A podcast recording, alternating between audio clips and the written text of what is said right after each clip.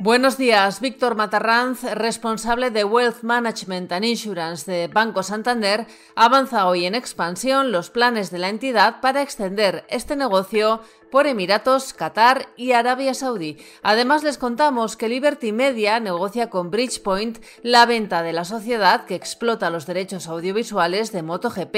Les hablamos sobre lo que podemos esperar este año del Mobile World Congress y revelamos a cuánto ascienden los retornos que recibirán los accionistas de la banca europea este año. Arrancamos con la entrevista que publica hoy Expansión con Víctor Matarranz, responsable de Wealth Management and Insurance en Banco Santander. Es la división que engloba los negocios de banca privada, gestión de activos y seguros del grupo. Explica Matarranz que este negocio de la entidad va camino de alcanzar los 500.000 millones de euros en activos bajo gestión en 2025. Avanza también sus planes para montar un equipo de banqueros en Dubái que desde allí dé servicio a Emiratos, Qatar y Arabia Saudí. Liberty Media Corporation, dueño del negocio de la Fórmula 1, está en conversaciones con Bridgepoint en relación a la eventual compra de Dorna, la sociedad que explota los derechos comerciales y audiovisuales de MotoGP. Así lo aseguran tres fuentes del mercado consultadas por Expansión. La operación, de salir adelante, convertiría al gigante mediático estadounidense en el líder absoluto en el negocio de la gestión de los derechos audiovisuales relacionados con el mundo del motor, con control sobre las dos principales competiciones de automovilismo y motociclismo del planeta. Esta mañana arranca de forma oficial en Barcelona el Congreso Tecnológico MWC, popularmente conocido como Mobile. Este año prevé recibir a unos 95.000 asistentes.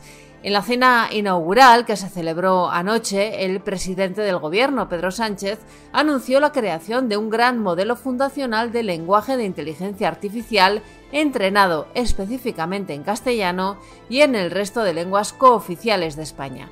En el mobile de este año se presentarán, por ejemplo, un automóvil eléctrico capaz de volar y de funcionar como vehículo terrestre, un dron que mapea en tres dimensiones el subsuelo de las ciudades, así como diversas experiencias de aplicación de la tecnología a la automoción, la energía o la supercomputación.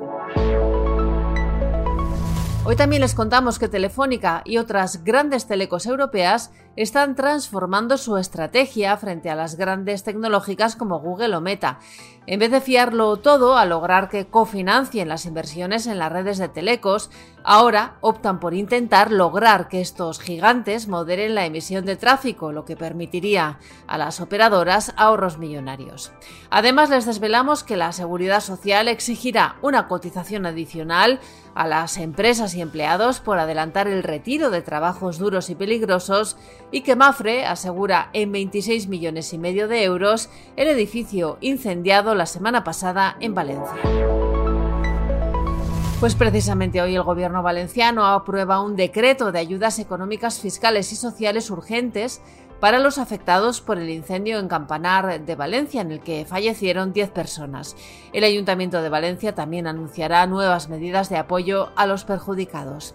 Y además, cerca de 150.000 trabajadores del sector financiero están convocados a un paro de dos horas en protesta por la falta de acuerdo con las entidades financieras en la negociación del convenio colectivo 2024-2026, sobre todo en el aspecto salarial. Y en la bolsa, el IBEX 35 comienza la última semana de febrero en los 10.130 puntos.